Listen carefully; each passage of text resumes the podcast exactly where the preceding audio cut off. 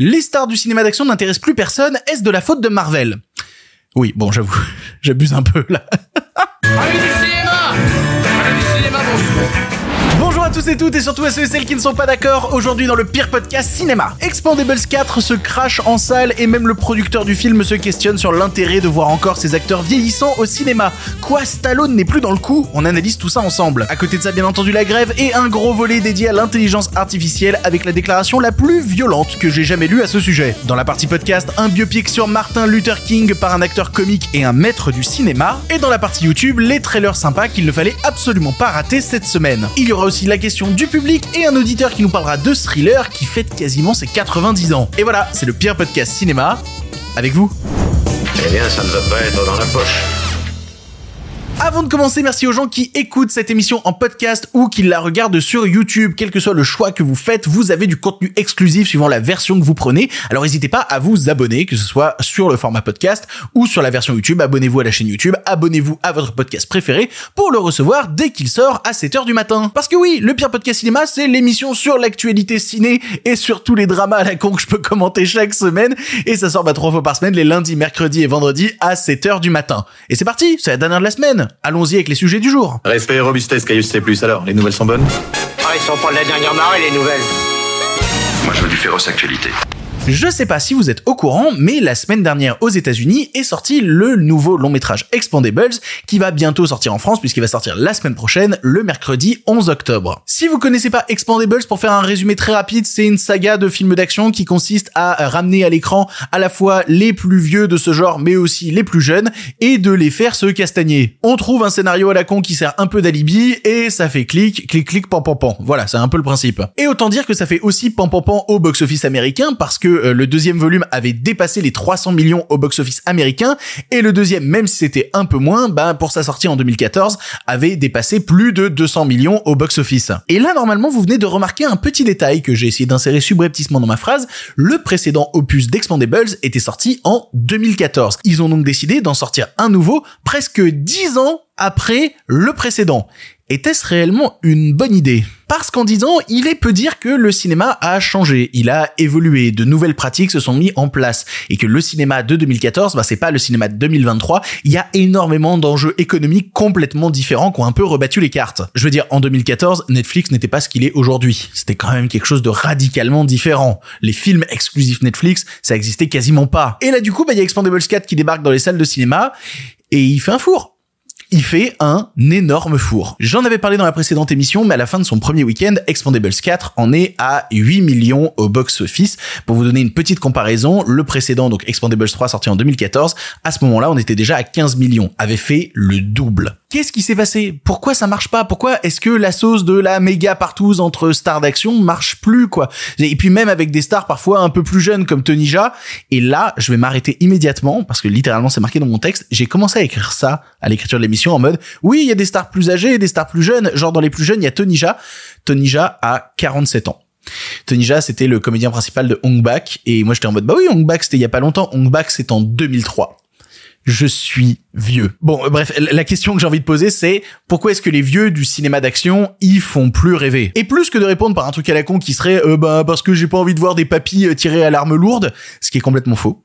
Moi perso, tu me fais un film dans un EHPAD avec tout le monde armé de M16, je suis là à la première séance. C'est des vieux en déambulateur avec des M16 en train de se mais je vais je veux voir ça en fait. Faites-le ce film. Plus que de penser tout ça, en fait, quelle est une sorte de nouvelle pensée qui a changer le cinéma actuel. Parce que si je veux reprendre deux des stars principales du cinéma d'action des années 80, à savoir Sylvester Stallone et Arnold Schwarzenegger, ben il faut bien dire que les dernières années de leur carrière, c'est un peu la loose. On peut le dire comme ça, c'est un peu la loose. La carrière de Stallone, elle est en chute libre depuis des années. Il a peiné à rentabiliser son Rambo qu'il a sorti en 2019 et même il s'est fait virer de la saga Creed qui était quand même une saga dont il était un des éléments principaux. C'est-à-dire qu'aujourd'hui, si tu veux voir Stallone dans des films qui font des entrées, eh ben faut demander de l'aide à James Gunn qui l'a fait tapiner dans plusieurs films de super-héros, que ce soit les caméos qu'il a eu dans Les Gardiens 2 et 3, ou le fait qu'il fait le requin dans euh, Suicide Squad.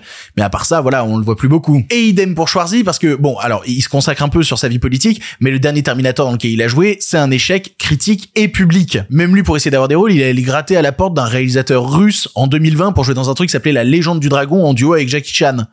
Euh, bravo les gars, bravo. Et ouais, non, je, je reprenais la liste de ces rôles et ouais, depuis 2015, bah il y a eu euh, Terminator Genesis qui avait qui avait marché mais qui déjà à l'époque se faisait éclater par la critique. Et je vais pas citer d'autres stars parce que bah déjà je vais pas citer Bruce Willis parce qu'avec tout ce qui lui arrive par rapport à sa maladie, c'est terrible et je conchis tous les réalisateurs qui ont décidé de l'exploiter pendant des années dans des rôles horribles. Vraiment, j'ai une pensée pour Bruce Willis. Et pour les principaux rôles de Expandable, je vais pas citer non plus un gars comme Jason Statham parce que c'est pas une star des années 80 et même si c'est pas une star des années 80, bah la carrière de Statham elle est un petit peu à relativiser. C'est-à-dire que ces dix dernières années, tu le sors de la saga Fast and Furious, et ben les films ils marchouillent, c'est pas des grands succès. Ce qui lui permet de s'en sortir, bah oui, c'est les grosses voitures, c'est Fast and Furious, c'est la dynamique de licence. Et avec ce mot dynamique de licence, là, je crois qu'on est déjà sur un début de faisceau d'indices. D'ailleurs, avant d'avancer sur le sujet, anecdote que j'ai trouvé en faisant des recherches et qui en plus lie Expandables à Fast and Furious. Est-ce que vous savez qu'en 2013, s'est tourné un film avec Tony Jaa et Dolph Lundgren. Tony Jaa, donc, dont on parlait, Hong Bak, qui était en plus réalisateur de ce film-là, et Dolph Lundgren, qui est un des comédiens récurrents de la saga Expandables. Le film s'appelait A Man Will Rise, donc réalisé par Tony Jaa, et en fait, les deux s'affrontaient avec lui qui allait défendre contre des mecs qui portaient des chapeaux de cow-boy. C'était un peu l'idée. Et vous ne verrez jamais ce film. Parce que le tournage ne s'est jamais terminé. En gros, à l'époque, il a accepté de jouer dans Fast and Furious 7. Voilà, on revient à Fast and Furious. Et euh, la boîte qui produisait euh, son film lui a dit attends frérot, t'es quand même censé t'occuper de notre projet. Ils ont porté plainte contre lui pour 50 millions de dollars. Une plainte qui a duré deux ans et qui au final a abouti à que dalle parce que bah euh, ils ont fini par retirer la plainte. Mais ce qui fait que le tournage qui avait été arrêté, ben n'a jamais repris. Et donc ce film a été tourné à moitié et on n'en verra jamais plus que ça. Bref, voilà, je trouvais l'anecdote marrante. Retour au changement du cinéma. Interrogé à ce sujet-là, le producteur allemand et aussi distributeur de Expandables 4, Fred Kogel, a déclaré ce qui suit. À l'époque, il y avait un gros enjeu d'identification avec un type d'acteur, la physicalité d'un acteur, quelque chose auquel se rapporter. La jeune génération sait même plus ce qu'ils sont. C'est à nous de bâtir de nouvelles stars à nouveau avec une physicalité, un look, de la sympathie, un grand savoir-faire de jeu. On en a, besoin. Tout ça peut s'appuyer sur d'autres déclarations qui ont été faites récemment à Hollywood, notamment concernant Marvel, voilà, on y revient, puisque a été dit à plusieurs reprises que très souvent avec Marvel, eh bien, le personnage comptait plus que l'acteur. L'acteur devait s'effacer derrière le personnage. Les gens qui allaient voir les films y allaient pour les personnages, pas pour les acteurs. Un truc qu'a partagé d'ailleurs Chris Evans, l'interprète de Captain America, qui a clairement dit que lui, il comptait pas dans la balance. Ce qui comptait, c'est qu'il était Captain America. Est-ce que c'est ça qui a tué le cinéma de stars de la grande époque, le fait que les licences sont devenues plus importantes que les comédiens qui, eux, bah, sont devenus quasiment interchangeables à s'effacer derrière des personnages de licences déjà réputés? On est loin, en fait, de l'époque où les stars pouvaient porter certains films. Il semble aujourd'hui devoir s'effacer derrière des rôles qui sont beaucoup plus grands qu'eux. Et on pourrait citer plein d'exemples. Là, je prends des stars de cinéma des années 80, mais on pourrait prendre l'exemple récent de Brad Pitt. Voilà. Dire, je vais voir le nouveau Brad Pitt, c'est assez rare aujourd'hui. Il y a plus cette aura de star. Et l'échec, par exemple, récent de Le prouve. C'est pas parce que tu mets Brad Pitt au casting que maintenant t'es assuré que ton film fonctionne. Alors qu'à côté de ça, Bullet Train a fonctionné, mais est-ce que Bullet Train a fonctionné pour Brad Pitt? Est-ce que ça a été un élément en jeu Ou est-ce que c'est alors juste le high concept derrière Bullet Train, genre il y a plein de tueurs dans un train qui se tapent dessus, qui lui, ben, a fait prendre la sauce Et ça, c'est un truc en fait qu'on peut voir d'une manière positive et négative. Euh, la manière positive, ce serait de dire, cool, le public se fait plus avoir par de la poudre aux yeux, et si un acteur essaye de leur vendre un film de merde, bah ils y vont pas parce que l'aura de l'acteur ne compte plus. Mais le point de vue négatif en face, c'est de se dire, si, en fait, le public se fait avoir par de la poudre aux yeux, parce qu'en fait, ils vont voir des licences sans réfléchir à leur intérêt ni à qui les a fait. Alors les stars d'action, oui, il en existe toujours, évidemment qu'il y a des exceptions, et je pense que l'exemple le plus parlant, c'est bien évidemment Tom Cruise qui a surpris tout le monde en rasant le marché avec son Top Gun 2 et son Mission Impossible 7 partie 1 a plutôt fonctionné, même si bon, c'est quand même un petit peu un échec par certains aspects, mais bref, il a toujours un aura très marqué, Tom Cruise. Le truc, c'est que Tom Cruise, il a su se rendre rare. Il fonctionne un peu dans une dynamique en vase clos. J'ai un peu le sentiment, en fait, que Tom Cruise est une exception à tout ça parce qu'il est devenu une licence à lui tout seul. C'est-à-dire qu'on va voir le nouveau Tom Cruise en se disant, bah, le film, je m'en fous parce que moi, tout ce qui m'intéresse, c'est de voir quelle sera la nouvelle euh, grosse cascade de Tom Cruise plus que le film en fait la licence devient les actions dangereuses que Tom Cruise va faire et qui risque de terminer sa vie beaucoup plus rapidement que prévu. En fait, je crois que c'est pas tant une question d'époque parce que euh, je, sens venir les commentaires de gens qui vont dire euh, bah si les grosses stars d'action elles fonctionnent plus aujourd'hui, c'est parce qu'en 2023 on s'en fout des mecs blancs musclés. arrêtez, je suis un fan de catch, voilà, je regarde 8 heures de catch par semaine, je peux vous dire que des mecs musclés en slip, j'en regarde tout le temps, ça fonctionne encore très bien. Puis regardez même les films de super-héros, qu'est-ce que c'est à part des mecs musclés dans des trucs moulants? À la différence en fait que ce qui nous intéresse, bah c'est plus qui est le mec musclé, mais qui est le personnage, de quelle licence que je vais voir. Mon imitation va me valoir des dislikes. Encore Quelque chose qu'on occulte aussi un peu dans cette réflexion, c'est euh, la disparition du marché de la vidéo et qui avait énormément contribué à une certaine époque à créer des stars. Je veux dire des Chuck Norris, des Steven Seagal, des Jean-Claude Van Damme. Ce qui a participé aussi à leur créer un aura ultra puissant, c'est pas tant les entrées en salle que les locations de VHS. Et aujourd'hui, ben le marché de la vidéo, il a complètement disparu, remplacé par le marché du streaming, le marché des plateformes. Et c'est beaucoup plus compliqué de réussir à créer de véritables stars sur les plateformes. Littéralement, j'en parlais avec un pote et le seul exemple qui nous est venu, c'est Millie Bobby Brown, qui littéralement est ce qu'on pourrait appeler une star du streaming. Parce que Millie Bobby Brown, sa carrière au cinéma, elle patine. C'est peu dire qu'elle patine. Alors qu'à côté, bah, c'est la comédienne principale de Stranger Things, donc déjà ça prend. Ensuite, il y a eu Enola Holmes, qui a été un gros succès. Et son prochain truc, c'est un film réalisé par les frères Russo, les créateurs d'Avengers. Enfin, créateurs d'Avengers, les réalisateurs de certains films Avengers, sinon je vais me faire taper sur les doigts.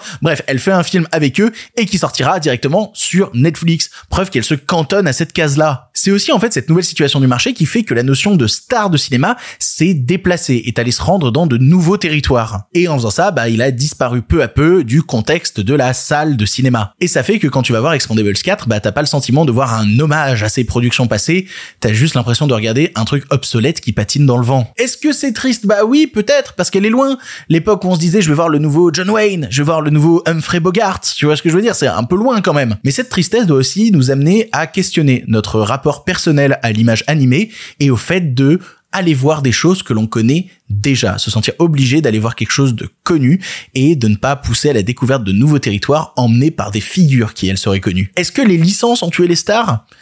C'est possible. C'est possible. Est-ce que plus loin que ça, les licences participent à tuer le cinéma? Pas nécessairement. Mais c'est une question extrêmement désagréable et volontairement provocatrice que j'ai envie de poser pour terminer cette séquence. Voilà, il faut y réfléchir. J'ai que ça qu'à dire. Connaissez-vous la grève? Oui, il est temps de faire un petit point sur la grève. C'est un peu notre rendez-vous à chaque émission. Où quelle en est la grève? Comment est-ce qu'elle avance? Ou comment est-ce qu'elle fait du surplace? Eh ben, autant vous dire que le point aujourd'hui va être court parce que bah ça a toujours pas avancé. Voilà, merci, bonsoir, générique. Non, j'ai des trucs à dire. Je vous en parlais dans la précédente émission et maintenant que la grève des scénaristes est terminée, il est temps aux acteurs et aux studios de se rencontrer, de se mettre à table et de négocier. Et c'est ce qu'ils ont commencé à faire. Ils ont eu une réunion lundi, mardi ils se sont posés pour réfléchir, mercredi ils ont eu une autre réunion et qu'est-ce qu'on a comme nouvelle depuis?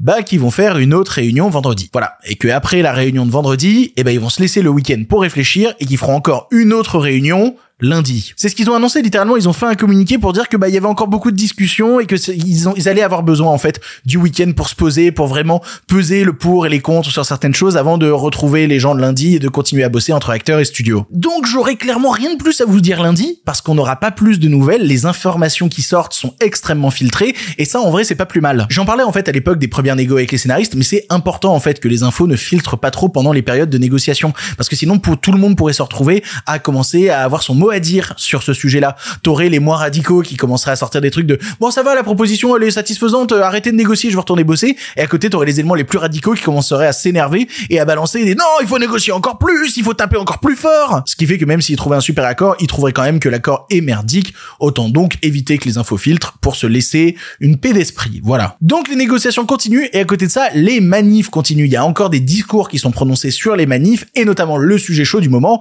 c'est l'intelligence artificielle. D'après l'article du Hollywood Reporter, Duncan Captree Island, son nom est super compliqué à prononcer, c'est le directeur euh, national exécutif de la SAG-AFTRA, le syndicat des acteurs.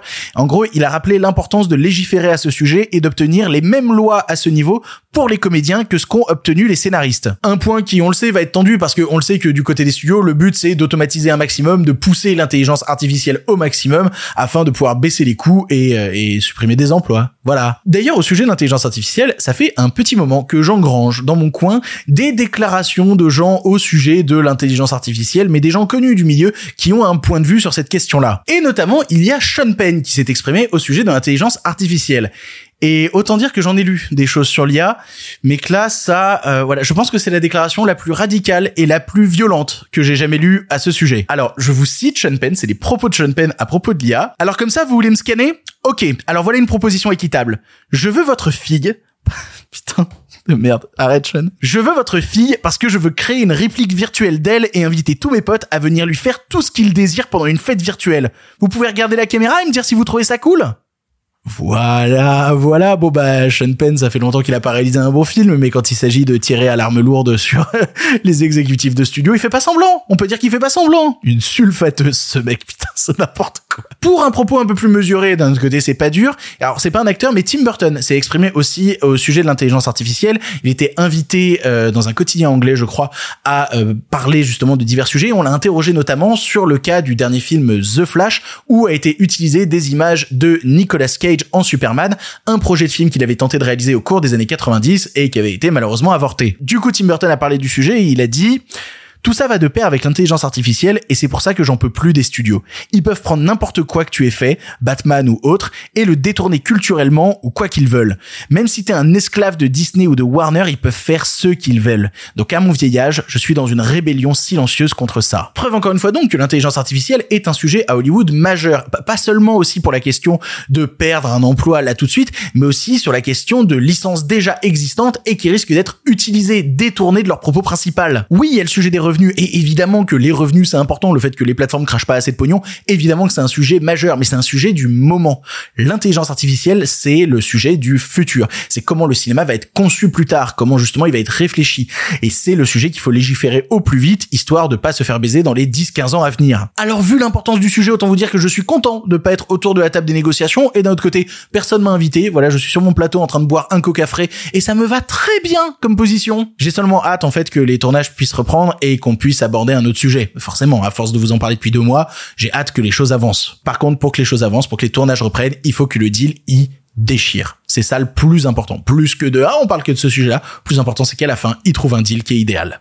Ah, et dernier truc un peu marrant, toujours en rapport avec la grève, est-ce que vous vous souvenez des émissions où je vous avais parlé des talk shows qui reprenaient sans auteur, où ils allaient relancer justement certains talk shows, mais sans les auteurs associés, parce que bah il y avait la grève des scénaristes à l'époque, et ils disaient bah c'est pas grave, on peut faire sans auteur. Notamment, il y avait eu le cas du Drew Barrymore Show, où c'était vraiment parti en couille, il avait dû faire une vidéo pour s'excuser, ce qui fait que ça avait stoppé en fait toutes les reprises et tout. Bref, c'était vraiment le bordel. Bah du coup, la grève des scénaristes est terminée, et maintenant, ben les talk shows peuvent reprendre, peuvent reprendre avec leurs auteurs. Il y en a qu'un seul qui va pas redémarrer avec ses auteurs c'est le Drew Barrymore Show. Et cette fois-ci, c'est pas de la faute de Drew Barrymore, ou peut-être euh, à distance, un peu après. Parce qu'en fait, ce qui se passe actuellement, c'est que les auteurs du Drew Barrymore Show, les auteurs principaux, bah ils ont vu ce qu'elle a tenté de faire pendant la grève et ils ont dit ah ouais, ok, bon on démissionne tous. Voilà, ils ont trouvé que ce qu'elle a fait c'était dégueulasse, du coup ils ont tous démissionné. Donc quoi qu'il arrive, bah, la, majorité de ces auteurs se sont barrés, ce qui est un détail un petit peu rigolo, mais qui montre surtout que la grève à Hollywood, c'est pas juste un sujet de gossip, c'est un truc important qu'il faut respecter. Et si t'essayes de passer outre, eh ben tu vas forcément t'en prendre plein la gueule ensuite. Voilà, la lutte, c'est important. Continuons à lutter ou à soutenir la lutte des autres. On avance. Hey, si tu écoutes ça, c'est que tu es dans la partie podcast de l'émission. En effet, dans la version YouTube, on est en train de parler des trailers de la semaine qu'il ne fallait surtout pas rater. Et de notre côté, on va parler projet de film. Parce que oui, maintenant que la grève est terminée, eh ben, on a des annonces de projets de films qui tombent, des choses plus ou moins intéressantes, des choses qui nous questionnent. Et celui-là m'interroge beaucoup. L'annonce est tombée il y a peu. Un biopic sur Martin Luther King est en préparation avec le comédien Chris Rock à la réalisation.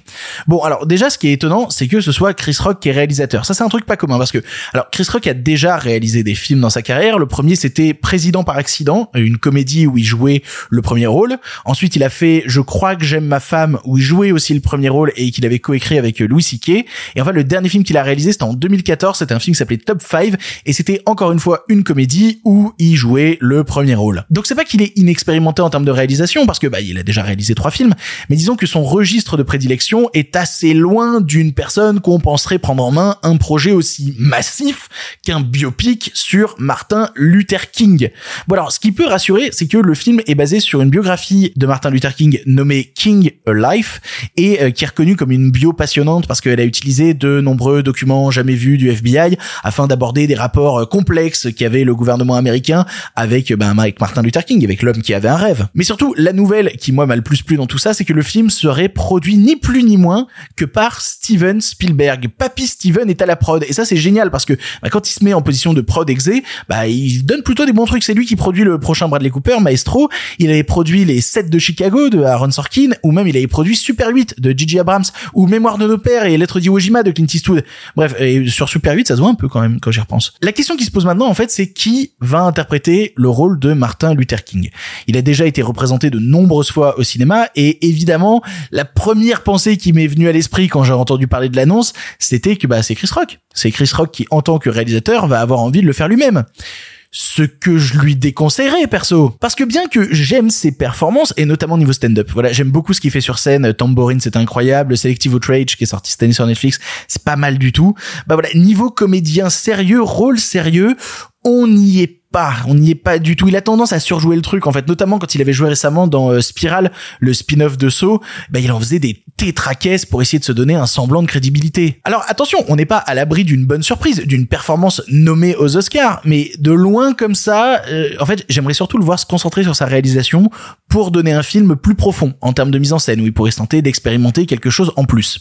Après, si on veut un élément pour vraiment se rassurer, et c'est un peu, voilà, les, tout se recroise finalement, bah il va falloir attendre le 3 novembre parce que le 3 novembre va sortir sur Netflix un film qui s'appelle Rustin sur le militant noir homosexuel Bayard Rustin qui avait participé à l'organisation de la marche sur Washington en 1963 avec qui? Eh bah tiens Martin Luther King. Et si je jette un coup d'œil au film Rustin qui va sortir sur Netflix eh ben on voit alors pas dans le rôle de Martin Luther King mais dans un autre rôle Chris Rock. Oui oui Chris Rock joue dans ce film il joue un rôle sérieux donc voilà, ce sera peut-être le moment justement de jeter un coup d'œil et de se dire est-ce que ça fonctionne? Est-ce que le type est crédible là-dedans, crédible dans cet univers-là?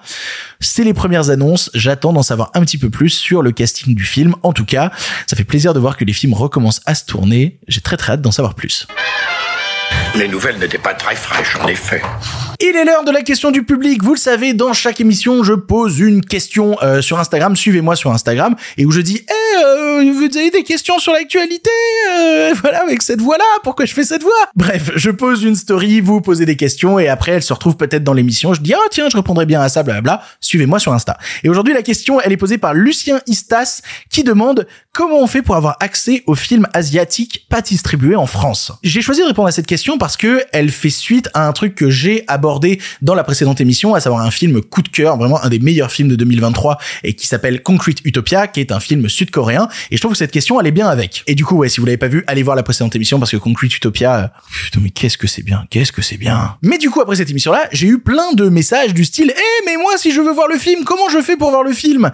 Et là, du coup, j'ai trois méthodes à vous proposer. Il y a ce que je vais appeler la méthode déterminée. Il y a ensuite la méthode patiente et la méthode, et la méthode qu'on conseille pas et, sous le manteau, la méthode. La méthode déterminée, c'est bien évidemment les festivals de cinéma, parce que bah déjà vous Français, vous avez énormément de chance d'avoir autant de festivals de cinéma en France, et ne serait-ce que concernant Concrete Utopia, il a été déjà diffusé au festival de Strasbourg qui se tenait la semaine dernière, au festival de l'étrange qui se tenait à Paris au début du mois, et si je veux brasser plus large sur l'entièreté des films asiatiques diffusés, suivez les programmations de festivals autour de chez vous. Les occasions manquent pas, en fait il suffit juste de se renseigner sur les différents festivals et d'accepter peut-être parfois de faire quelques kilomètres pour voir le film que vous espérez tant voir. Moi, par exemple, cette année, j'avais commencé à lister, mais j'ai fait mon premier Fantasia à Montréal. Et alors, niveau cinéma asiatique qui risque pas d'être distribué, j'en ai vu des tonnes. Alors, il y avait le nouveau Soi Cheong, Mad Fate, il y avait euh, The Child, il y avait The Roundup 3, il y avait l'incroyable film River par le réalisateur de Beyond the Infinite Two Minutes, qui est un film qui est lui, bah, je sais, va